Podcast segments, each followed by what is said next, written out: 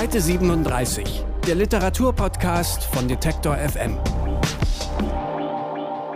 Herzlich willkommen zu Seite 37. Heute mal ausnahmsweise nur mit mir, mit Claudius Niesen, weil Franziska, Franziska Wilhelm, die musste schon wieder los und äh, wir haben noch einen kleinen Bonus zur Folge 4. Da geht es ja um Autorenkollektive und da fällt oft mehr Material an. Klar, wenn zwei schreiben, schaffen sie mehr und schreiben auch mehr. Deswegen muss da immer hart gekürzt werden. Bei unserem Kollektiv Seite 37, da fällt auch mal gern zu viel Material an. Thilos Einstiegsbeitrag ist zu lang für die Folge geworden. Immerhin hat er sieben Autorengruppen porträtiert. Das soll er nicht umsonst getan haben und deswegen gibt's das. Wer war eigentlich Homer? Es ist der Name, der am Beginn der Literaturgeschichte steht, der Verfasser der großen Epen, die noch heute als Referenz für alle möglichen Schriftsteller fungieren. Doch wer war Homer? War er der Grieche, dessen Mutter vermutlich Kretheis geheißen hat und der am Ende seines Lebens blind auf einer Insel gestorben sein soll? Oder war Homer nur eine literarische Erfindung und ein Pseudonym für eine Textsammlung verschiedener Autoren? Vielleicht hat die Literaturgeschichte mit einem Kollektiv begonnen, das den Namen Homer trägt. Gleichzeitig entwickelt sich das Bild des genialen Schriftstellers, der in der Einsamkeit mit Tinte und Papier Figuren erschaffen und vernichten kann. Dennoch arbeiten auch später Autoren zusammen. Zum Beispiel ist bekannt, dass Shakespeare einzelne Szenen zu gemeinschaftlichen Werken beigesteuert hat oder die Surrealisten der 1920er Jahre. Die Autoren haben sowieso mit Vorliebe im Rausch geschrieben und das manchmal auch zusammen. Doch hinter alledem scheint kein Plan zu stecken. Zusammen zu schreiben schien manchmal eine Notwendigkeit im Alltag gewesen zu sein, manchmal ein gescheitertes Experiment. Am Ende erinnert sich die Geschichte doch nur an einzelne Namen, die aus der grauen Masse hervorstechen. Doch die Zeiten von Monarchie und Aristokratie sind vorbei und in der Demokratie zählt die Gemeinschaft. Wie sieht es also in der Neuzeit aus mit Schriftstellergemeinschaften? Die Gruppe 47. Die Gruppe, die keine war. Europa hat gebrannt. Deutschland liegt in Trümmern. Und mit dem Land auch die Literatur. Die deutschen Schriftsteller waren entweder durch die Arbeit im Regime kontaminiert oder geflohen. So oder so gehörten sie in eine Zeit, die vor dem Bruch lag, vor der Stunde Null. Doch wer war die neue Generation Autoren? Wie und worüber sollten sie schreiben? Der Schriftsteller und Publizist Hans-Werner Richter begann direkt nach Kriegsende junge Autoren zu veröffentlichen und lud sie 1947 an den bayerischen Bannwaldsee zu einer Art Redaktionstreffen ein. Doch dann wurde weniger über die Zeitschrift diskutiert, sondern über Texte, die die Autoren mitgebracht hatten. Richter wollte diese Art Treffen in Zukunft regelmäßig wiederholen. Um das so unverbindlich wie möglich zu halten, nannte man sich Gruppe 47. Die Gruppe 47 galt ja immer als die Gruppe, die keine Gruppe ist. Vor allem für die Mitglieder selber, weil äh, Schriftsteller generell ein Problem damit haben, sich als Gruppenwesen zu begreifen. Also sie wollen das zwar, weil Schreiben ist eine sehr einsame Tätigkeit. Man hockt da am Schreibtisch und äh, hat wenig Resonanz. Und deshalb ist es immer gut, sich mit Kollegen auch zu treffen und äh, auszutauschen und sich gegenseitig auch in seiner schriftstellerischen Identität zu bestätigen. So beschreibt es Jörg Margenau. In Princeton 66 hat der Kritiker und Literaturwissenschaftler das vorletzte Treffen der Gruppe in der amerikanischen Universitätsstadt beschrieben. Abgesehen davon, dass diese Reise für wesentlich mehr Öffentlichkeit sorgte, blieb auch hier das Prozedere der Tagung das übliche. das übliche. Der inoffizielle Chef und Alleinherrscher der Gruppe, Hans-Werner Richter, lud ihm sympathische Autoren zu einem freundschaftlichen Treffen ein. Die Autoren brachten meist unveröffentlichte Texte mit, setzten sich auf einen freien Stuhl und lasen vor. Im Anschluss wurden die Texte von den anwesenden Kritikern und Kollegen auseinandergenommen. Besonders in den ersten Jahren der Gruppentreffen war das besonders wichtig, weil es hier auch darum ging, nach der NS-Diktatur wieder zur Literatur zu kommen. Die Entschlackung der Sprache, das Misstrauen gegen alles Ideologische, dass man aus dem Krieg und aus dem Nationalsozialismus kommend äh, versuchte, eine neue, unbelastete Sprache, und es hieß einfache Begriffe, praktikable Begriffe zu finden und alles rauszuschmeißen, was irgendwie kunstvoll auch war. Inventur von Günter Eich. Die Bleistiftmine lieb ich am meisten. Tags schreibt sie mir Verse, die nachts ich erdacht. Dies ist mein Notizbuch, dies ist meine Zeltbahn, dies ist mein Handtuch, dies ist mein Zwirn. Doch schon in den 50er Jahren öffnete sich die Gruppe immer weiter. Wer für Richter spannend erschien, der wurde eingeladen. Und eine Einladung war ein literarischer Adelsschlag, der den betreffenden Autoren in andere Sphären hob. Abgesehen von einem Zugehörigkeitsgefühl gab es wenig, was sie verbunden hat.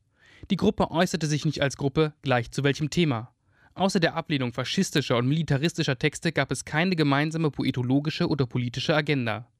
Gerade das machte sie laut Jörg Margenau so bedeutsam. Weil mit der Gruppe 47 erstmals eine literarische Öffentlichkeit im Land sich etablierte dass Presseleute da waren, dass berichtet wurde über Diskussionen, dass über Texte gestritten wurde, dass Ästhetik etwas war, was auf dem Spiel stand. Also dass es nicht klar war, wie man schreibt, dass, dass man Kritikern beim Verfertigen eines Urteils zuhören und zuschauen konnte und sich sein eigenes Urteil dabei bilden, dass es nicht feststeht von vornherein, dass Demokratie was Bewegliches ist, was, was im Streit lebt. Das hat die Gruppe 47 vorgeführt als Theaterbühne. Deswegen hat sie trotz apolitischer und eigenbrötlerischer Haltung das gesamte Land geprägt und zur Revolution 1968 beigetragen. Doch am Ende ist die Gruppe 47 auch an ihre Diversität zerbrochen, weil die Kräfte der unterschiedlichen Autoren in so unterschiedliche Richtungen zerrten. 1967 veranstaltete Richter ein letztes Sommerfest, danach gab es einfach keine Treffen mehr. Das Lyrikkollektiv G13. Die Autorin ist tot. Auch das Lyrikkollektiv G13 hat seinen Ursprung in dem Wunsch, nicht alleine zu sein und sich der eigenen Arbeit zu vergewissern. Die Mitglieder der Gruppe haben sich während einer Sommerschule getroffen und dort festgestellt, dass sie sich über ihre schriftstellerische Arbeit austauschen wollten. Deswegen veranstalten sie seit 2009 Texttreffen in Berlin. So beschreibt es Tabea Xenia Magia von G13. Also es geht darum, dass man einen Ort hat, wo man einen Text hinbringen kann und ein Feedback dazu kriegt, eine Kritik, aber nicht an und für sich als Literaturkritik, sondern sozusagen für jemanden, der die schreibt. Die Treffen finden bis heute statt und sind für jeden offen. Auch hier hat sich ein klares Prozedere entwickelt. Wer einen Text mitbringt, liest ihn erst selbst vor, dann liest jemand anderes den Text noch einmal. Anschließend gibt es Kritik, zu der der Autor sich ganz am Schluss noch einmal äußern darf. Dieses Verfahren hat seinen Ursprung auch in einer Grundansicht, die in der Gruppe vorherrscht. Das heißt, der, die Autorin ist tot das spielt mit da rein, weshalb die Leute nicht bei der Besprechung ihrem Text mitreden sollen. Dass der Text irgendwie für sich selber sprechen kann. Dieser Gedanke war schließlich auch der Anstoß für eine künstlerische Zusammenarbeit. Das uns schon interessiert hat, dem irgendwie entgegenzuarbeiten, dieser starken so Autorenverehrung und Identifikation. Doch die Entscheidung, als Kollektiv zu schreiben, kam weniger aus den Texttreffen, sondern wurde von außen an die Dichter getragen. Der Publizist Johannes Frank hatte angefragt, ob die Gruppe nicht eine Ausgabe der Zeitschrift Belletristik mitgestalten möchte. Später folgte der erste gemeinsame Gedichtband 40% Paradies. Hier hat noch jeder für sich geschrieben, doch die Gruppe ist gemeinsam auf Lesereise gegangen und als Kollektiv aufgetreten.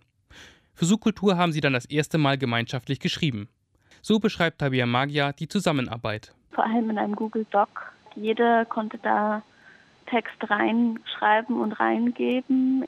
Heißt, da gab es so einen Textboost irgendwie, der sich im Internet angehäuft hat. Und dann haben wir uns an zwei Wochenenden getroffen und diesen Text zusammen redigiert und dann die Themenblöcke in Gruppen bearbeitet. Das war Absicht vom Kollektiv G13. Entfremdung bewegt sich in Hautnähe, zieht von unten herauf, ein stetiges Wälzen im Traum. Muss ich die Prüfungen nochmal schreiben? Und dann nochmal, als liefe ein Frageband lang. Minutiös verzeichnete ich Spuren von Fremdbestimmung, finde erst an den äußeren Rändern befestigt mein Gesicht. Für Magia, die eigentlich im Bereich Tanz arbeitet, sind das Kollektiv und die Texttreffen vor allem Motivation überhaupt zu schreiben und sich der Qualität der Texte zu versichern. Andere Teile des Kollektivs, wie Tristan Marquardt oder Rike Scheffler, schreiben und veröffentlichen auch alleine. Doch gemeinschaftlich erproben sie immer wieder und immer noch neue Formen. Bernhard Hennen vom Schüler zum Meister. Bernhard Hennen gehört heute zu den renommiertesten Fantasy-Autoren auf dem deutschen Markt. Doch bis dahin war es ein langer Weg, bei dem er von Anfang an immer wieder auch Unterstützung von anderen Autorenkollegen bekommen hat. Nachdem er mehrere Jahre als Journalist tätig war und sich Abenteuer für Pen and Paper Rollenspiele ausgedacht hat, hat er dem Großmeister der deutschen Fantasy, Wolfgang Hohlbein, eine Romanidee vorgeschlagen. Dieser nahm ihn daraufhin unter seine Fittiche und hat ihn bei den meisten Schritten unterstützt. Er hat natürlich die Texte bekommen, ich habe ihn besucht, wir haben darüber gesprochen und äh, vieles haben auch so gelaufen, dass ich ihm vorab die Plot-Ideen erzählt habe und er zu dem Zeitpunkt dann ein bisschen korrigiert hat und Richtungen leicht in Nuancen verschoben hat. Für den langjährigen Fan und damals noch jungen Autoren war es eine besondere und manchmal auch schwierige Erfahrung, mit dem bewunderten Kollegen zu arbeiten. Der problematische Teil de facto facto war ich, weil, weil ich dann Gamaschen hatte und Ehrfurcht vor Wolfgang Holbein, dem großen Namen. Holbein hat den jungen Hennen nicht nur auf dem Weg zum Verlag und beim Schreiben begleitet, er hat auch seinen Namen zur Verfügung gestellt, der auf dem Cover der Buchreihe als Verkaufsargument gewirkt hat. Für Hennen war es nur eines von vielen Projekten und nicht das letzte in Gemeinschaft. Denn für ihn ist das gemeinsame Schreiben eine, vielleicht auch mal notwendige Abwechslung zur Einsamkeit. Mit drei anderen Autoren hat er das Konzept für die Romanreihe Gezeitenwelt entworfen, das sie zusammen unter dem Pseudonym Magus Magellan veröffentlicht haben. Ein Marketingtrick, damit die Bücher trotz unterschiedlicher Autoren im Buchhandel nebeneinander stehen. Letztlich sollten es zwölf einzelne Romane sein, deren Handlung aber gemeinsam entwickelt wurde und die zusammenhängen sollten. Gemeinsam sollte die Arbeit schneller gehen und die Reihe reicher an Stilen werden. Das Tolle ist natürlich, dass man sehr unterschiedliche Romane aber in einem Gesamtkontext wieder zusammenhängend herausbekommt aus so einem Projekt und so eine plastischere, buntere Welt erschaffen kann, als man das alleine oder zu zweit schafft. Allerdings hat es einen Preis. Also diese Mit- und Zusammenarbeit war schon phasenweise durchaus auch wirklich anstrengend. Das hat Hennen jedoch nicht so sehr abgeschreckt, dass er nur noch alleine arbeiten würde. Seit einigen Jahren schreibt er mit Robert Corvus an der Filiasson-Reihe. Nordwärts von Bernhard Hennen und Robert Corvus. Es ging Filiasson zwar auch um die eigene Ehre, vor allem aber um die Seeadler. Dieses Schiff hatte ihn zweimal durch den Effertswall, über das Meer der sieben Winde bis zum Güldenland und wieder zurückgetragen. Auf endlosen Fahrten entlang von Aventuriens Küsten war es seine Heimat gewesen. Grundlage für diesen Roman sind zwölf Rollenspielabenteuer, die Hennen in den 90er Jahren geschrieben hat. Als ein Agent die Idee an Hennen herantrug, diese Abenteuer in Romane umzuwandeln, lehnte der vielbeschäftigte Autor ab. Das sei nicht zu schaffen, meinte er. Doch der Agent hatte die Lösung bereits parat. Ein bisher wenig bekannter, aber talentierter Autor würde Hennen unterstützen. So begann die Zusammenarbeit mit Robert Corvus. Die Arbeitsteilung war dabei auch schnell geklärt. Die Fiasson-Sage erzählt von zwei Kapitänen, die sich einen Wettstreit auf den Meeren Aventuriens liefern. Jeder der beiden Autoren hat also einen der Kapitäne übernommen. Für die beiden Schriftsteller die ideale Form der Kooperation. Also wir hatten das vorher überlegt, dass es halt schön wäre, wenn es nicht allzu weit auseinander klafft.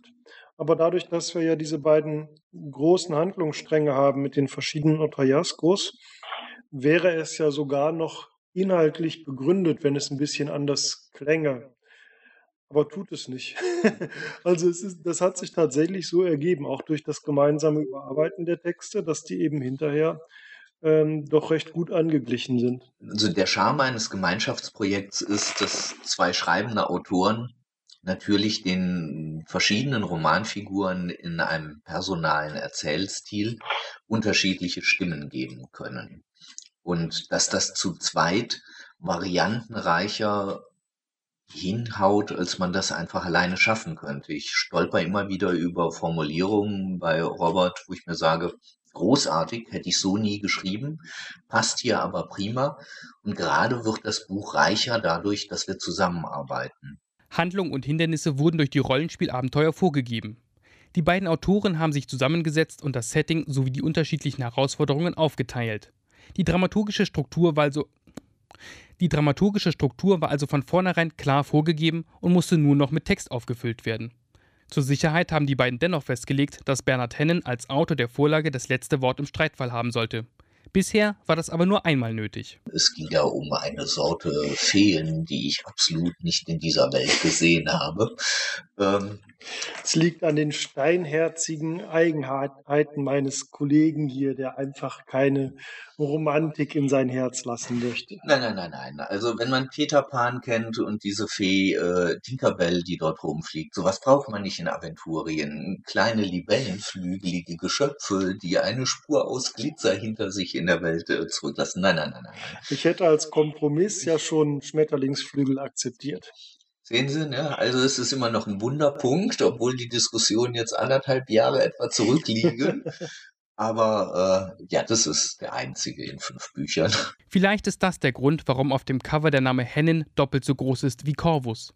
Doch viel wichtiger war für den Verlag, dass Hennen wesentlich marketingtauglicher ist. Ganz zuletzt gesagt, ja, es ist ein bisschen unfair. Ich kann entschuldigend nur einbringen, vielleicht, ich habe auch mal so angefangen bei meinen ersten DSA-Romanen stand Wolfgang Holbein auch viel dicker drüber als Bernhard Hennen. Es hat mir nicht geschadet, kann ich ganz klar sagen, nach 25 Jahren, die seitdem vergangen sind. Björn zögerte. Er wollte nicht auf diese Art gewinnen. Andererseits lag der Sieg noch in weiter Ferne. 80 Wochen mochte die Reise dauern. Es konnte nicht schaden, jetzt einen guten Vorsprung herauszuholen. Ideenfabrik. Arbeiten im Writers Room. Ein Blick in die Kulturindustrie stellt eindeutig die Frage, welche Rolle das Kollektiv spielen soll. In einer schnelllebigen Zeit arbeiten sie effektiver. In einer Zeit, in der Perspektive nicht mehr länger eine Lupe, sondern ein Kaleidoskop ist, bietet es Vielseitigkeit. Auch im Fernsehen kommen diese Gedanken zum Tragen. In Deutschland noch etwas schleppend. Hier herrscht immer noch das Redakteursfernsehen. Eine Idee gleich ein Autor. Doch mehr und mehr kommt die Praxis des Writers Room auch im deutschen Fernsehen an. Mit Erfolg, wie die Arte-Produktion Bad Banks bewiesen hat. Doch wie funktioniert so ein Writers Room? Was zeichnet ihn aus? Eckbert van Wühngarten leitet das Writers Room Lab des Bayerischen Filmzentrums. Wer könnte es also besser erklären? Das Ziel von einem Writers Room ist, so schnell wie möglich Ideen zu generieren für eine Serie, natürlich auch die bestmöglichen Ideen zu generieren, dabei ähm, unterschiedlichen Perspektiven auf das geplante Geschehen zur Geltung kommen zu lassen ähm, und auch die Stärken verschiedener Autoren zu kombinieren und setzt voraus, dass man natürlich als Autor dann möglichst wenig Eitelkeit hat und bereit ist, sich offen auf so einen kreativen Prozess einzulassen und auch mit den Ideen der anderen weiterzuarbeiten und nicht nur an den eigenen Ideen festzuhalten. Die Arbeit in einem Writers Room gleicht der Arbeit in einem Büro. So viele Autoren wie reinpassen sitzen in einem Raum unter der Leitung eines Showrunners oder eines Head-Autors. Das unterscheidet sich je nach Modell. Die Unterschiede werden jedoch weniger im Writers Room und vielmehr in der gesamten Produktion deutlich. Von 9 bis 17 Uhr diskutieren die Autoren den Fortgang der Serie. Dabei kann die Gruppe für unterschiedliche Zwecke eingesetzt werden, wie zum Beispiel um den größeren Spannungsbogen einer Staffel zu planen. Manchmal kommen Autoren zusammen und werfen zahlreiche Ideen in den Raum, wie die Geschichte sich entwickeln könnte. Doch meist geht es darum, eine bereits bestehende Idee in eine Episode umzuwandeln. Wichtig ist auch, dass es erfahrene Autoren sind, die mit den dramaturgischen Mitteln einer Serie bestens vertraut sind. Denn genau damit wird gearbeitet. Eine der Methoden, die, die dabei benutzt werden, ist eine Pinnwand oder so ein Board an der Wand, wo man die Episode in ihren Akten und ihre verschiedenen Beats, wie wir das nennen, aufteilt und alle dramaturgischen Schritte werden da sehr, sehr genau dargestellt mit Hilfe von Karteikarten oder Post-its. Und das ist so das klassische Plotten im Writers Room sieht dann so aus, so eine Wand, die sich langsam mit Post-its füllt und jede, jeder Post-it steht für ein, ähm, eine dramaturgische Entwicklung oder eine Szene, die dann später in der Episode zu sehen ist. Auch wenn es so klingt, wäre es falsch, diese Arbeitsweise als Kollektiv zu betrachten.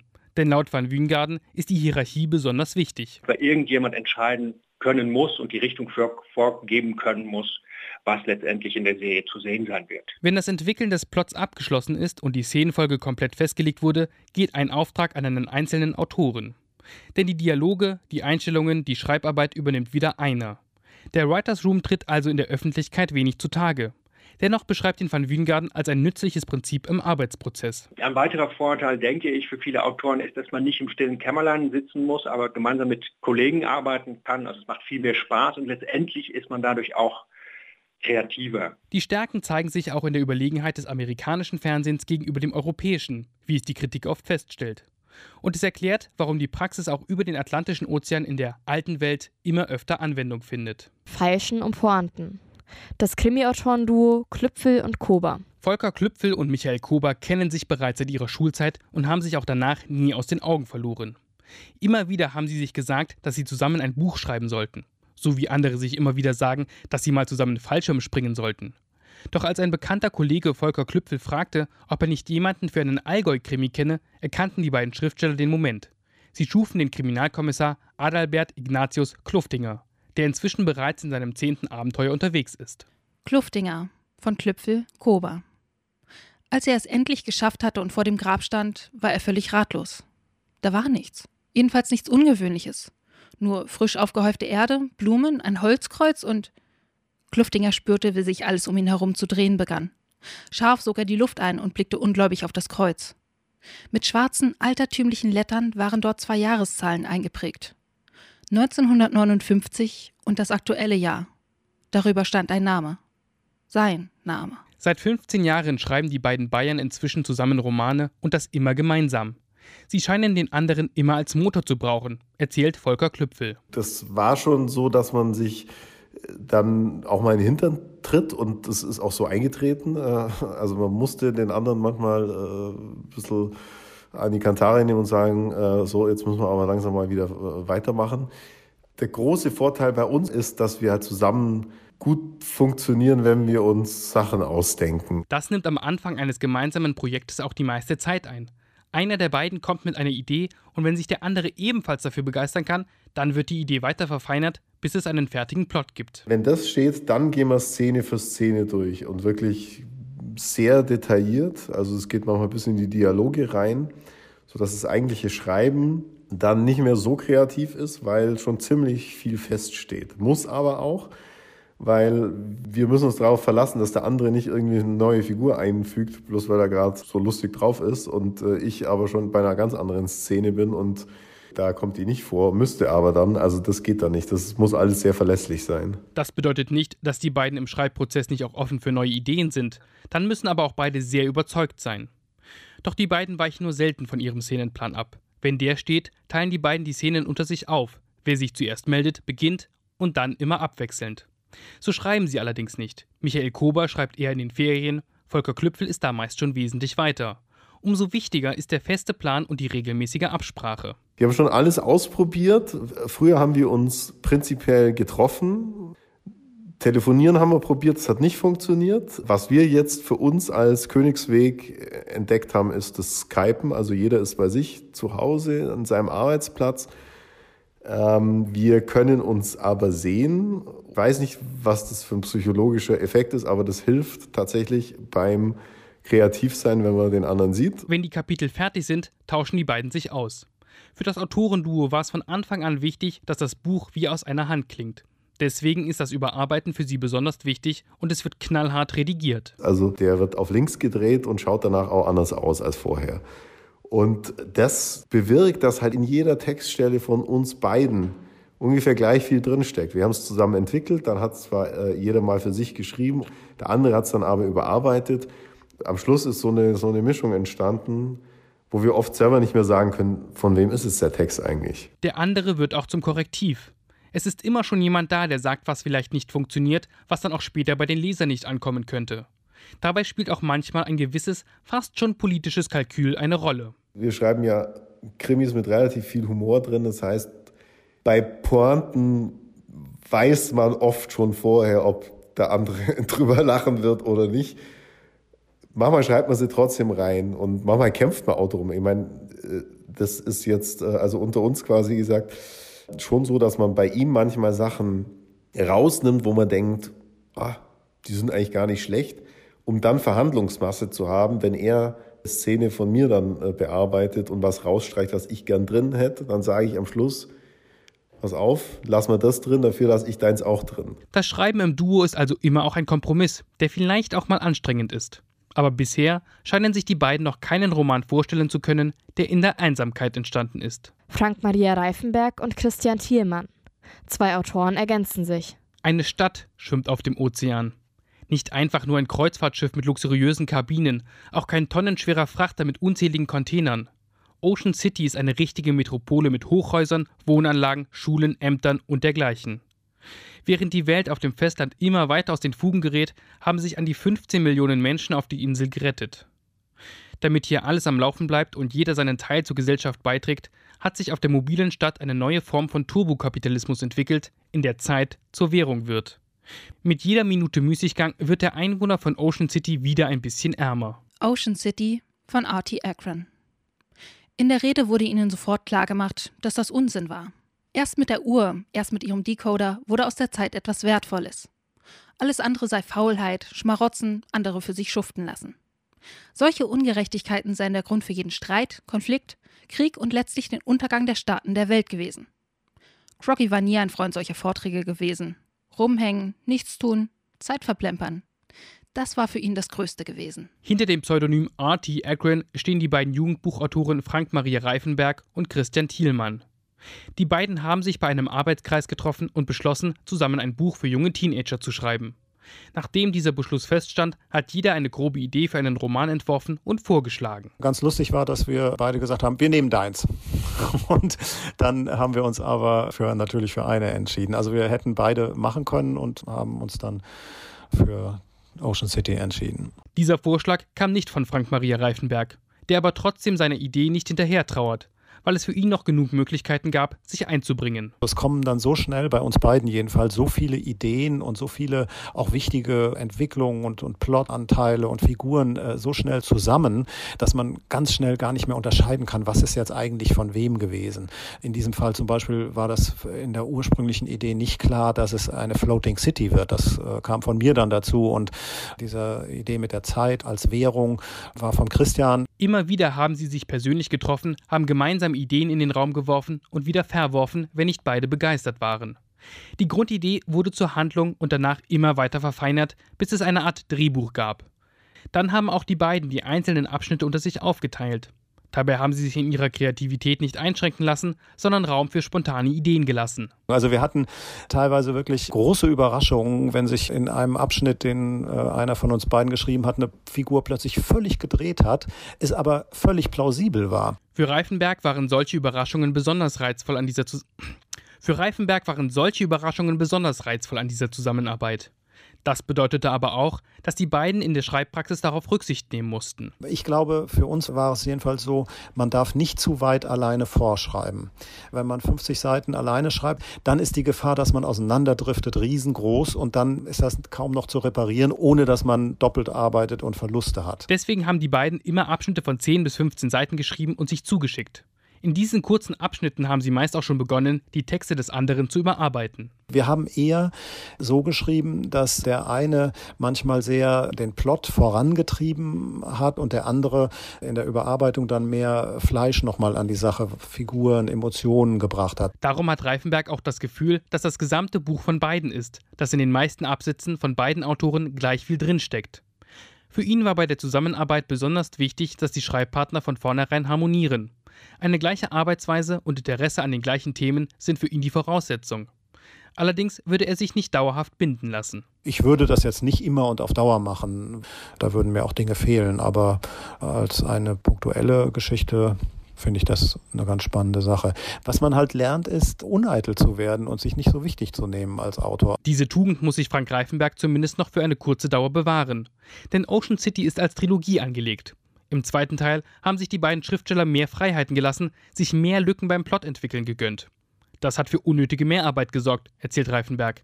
Für den finalen Band strukturieren sie die Handlung wieder sehr viel klarer, um auch einen guten Abschluss der Kooperation zu erreichen. Nur die Liebe. Das Romanprojekt Clara. Ich habe jetzt zwei, zwei von diesen Büchern gemacht und witzigerweise stand jedes Mal die Liebe im Fokus, beziehungsweise irgendwie Thema Beziehung, in dem Fall auch noch Mann-Frau-Beziehung. Ich glaube, das ist schon das einfachste Feld. Da hat jeder was zu, zu sagen. Das ist auch nicht so kompliziert zu erzählen. Man lernt sich kennen, man trennt sich zwischendurch, äh, ne? äh, wird gelebt, gevögelt, äh, geliebt, keine Ahnung. Das erzählt der Hamburger Schriftsteller Jan Off. Gerade hat er mit dem Autorenkollegen Dirk Bernemann und dem Musiker Jörg Mechenbier das Buch Clara veröffentlicht.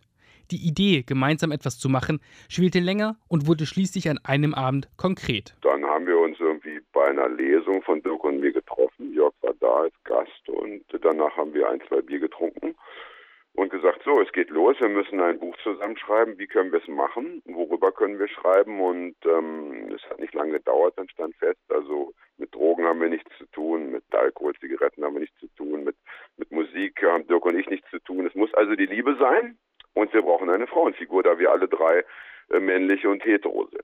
Die drei entwickelten das Konzept, dass jeder für sich einen Teil schreibt, in denen aber immer die gleiche Frauenfigur auftaucht. Was das für eine Figur sein sollte, haben die Schriftsteller in einem zweiten Treffen festgelegt. Das fand am Bahnhof Dammtor statt in Hamburg. Ich glaube, Dirk war auf der Durchreise zu einer Lesung. Einer kam dann zu spät, dann hatten wir nicht mehr so viel Zeit und eigentlich standen wir dann da in diesem Bahnhofsdurchgang und mussten diese 10, 15 Minuten ausnutzen. Aber irgendwie hat das gut geklappt. Dann haben gesagt, wie, wie muss sie heißen? Dann hatte einer die Idee, äh, sie heißt Clara. Die anderen beiden hatten nichts dagegen und so kam eins zum anderen. In dieser Weise haben die drei Charaktereigenschaften für die Figur Clara festgelegt und noch eine Motivliste zusammengestellt, aus der sich jeder bedienen konnte. Da stand zum Beispiel Erdbeeren drauf. Clara sollte jedoch nicht so süß sein. Sie ist hart, harsch und teilweise labil. Denn trotz Liebe sollten die Geschichten nicht seicht, sondern tragisch sein. Mit diesen Absprachen ist jeder an seinen heimischen Schreibtisch gegangen und hat begonnen zu schreiben. Clara von Dirk Bernemann, Jörg Melchenbier und Jan Off. Kennengelernt hatten wir uns nach einer meiner Lesungen. Sie hatte sich ein Buch gekauft und auf meine Frage, ob ich ihr eine Widmung hineinschreiben solle, geantwortet, dass das nicht nötig wäre. So toll sei der Auftritt nun auch nicht gewesen. Gut, dann kaufe ich das Buch wieder zurück und du schreibst mir was rein, konterte ich. Und zwar deine Telefonnummer. Ob es nun immer die gleiche Clara ist oder immer eine andere, das wollten die drei offen lassen. Ihnen reichte die Möglichkeit, dass es immer die gleiche Frau sein könnte. Uns war schon klar, wenn wir das Buch innerhalb von ein, zwei Jahren fertig bekommen wollten, dann kann es nicht, nicht zu perfekt sein, wenn man jetzt immer dieselbe Figur kreieren möchte zu 100 Prozent, dann muss ja jeder Dialog stimmen. Ne? Im Endergebnis sieht das Autorentrio sein Ziel auch erreicht. Eine tragische Liebesgeschichte in einem harten und melancholischen Ton. Zumindest waren sie alle drei davon begeistert, dass das Buch eine einheitliche Stimmung durchzieht. Wir haben es gelesen, uns gefeiert und uns gefreut, dass wir diesmal jeder nur ein Drittelbuch schreiben mussten und nicht, ähm, wie das eben sonst so ist, einen ganzen Roman der zum Teil dann zwei, drei Jahre dauert. Doch die höhere Geschwindigkeit und die geteilte Arbeit ist nur ein Vorteil, findet Jan Off. Also du hast auf der einen Seite ja immer Konkurrenz zwischen Künstlern und denkst, naja, du, du willst schon irgendwie der Schönste, Größte, Hellste, Klügste sein, ja. Hier hast du jetzt zwei Konkurrenten, wo du dann aber denkst, naja, aber äh, wie sollen sie auch ein bisschen schön, ein bisschen hell, ein bisschen klug sollen sie auch sein. Das ist ganz interessant, weil am Ende ja eben nicht die Konkurrenz im Vordergrund stehen darf, sondern ein möglichst schönes und gelungenes Buch. Ja, also das, auch das war wiederum spannend. Doch vielleicht zählt das nur für einzelne Projekte. Denn am Ende erzählt Jan Off, dass er die meisten Angebote wohl eher ablehnen würde, weil er vieles doch lieber im Alleingang schreiben würde, denn die meisten Konstellationen kann er sich kaum vorstellen. Dennoch sei ihm eine abschließende Bemerkung zum kollektiven Schreiben erlaubt. Ja, ich finde erstmal schön, dass der Ausdruck kollektives Schreiben nicht so weit weg ist von kollektivem Schreien. Das gefällt mir gut irgendwie. Die Ursache für gemeinsames Schreiben, für Kollektive und Kollaborationen scheinen fast immer eine zufällige Bekanntschaft zu sein. Bekannte, die sich sagen, dass sie etwas zusammen machen sollten. Die Zusammenarbeit ist Motivation, Motor und Korrektiv. Für die einen Anlass überhaupt zu schreiben, für andere die Chance aus der Einsamkeit zu entkommen aber es scheint genauso wichtig, dass die Autoren auch mal für sich alleine sein können. Nur sie und das leere Blatt, das sie dann auch mal aushalten müssen. Aber gleichzeitig haben sie das Gefühl von Rückhalt und Rückmeldung. Sie müssen nicht alles allein schaffen. Das scheinen alle zu schätzen, die es einmal erlebt haben. Das war unsere kleine Bonusausgabe zum Thema Autorenkollektive und in Folge 5 geht es dann weiter mit dem Sommer. Bis dahin viel Spaß und genau, einen schönen Sommer. Seite 37, der Literaturpodcast von Detektor FM.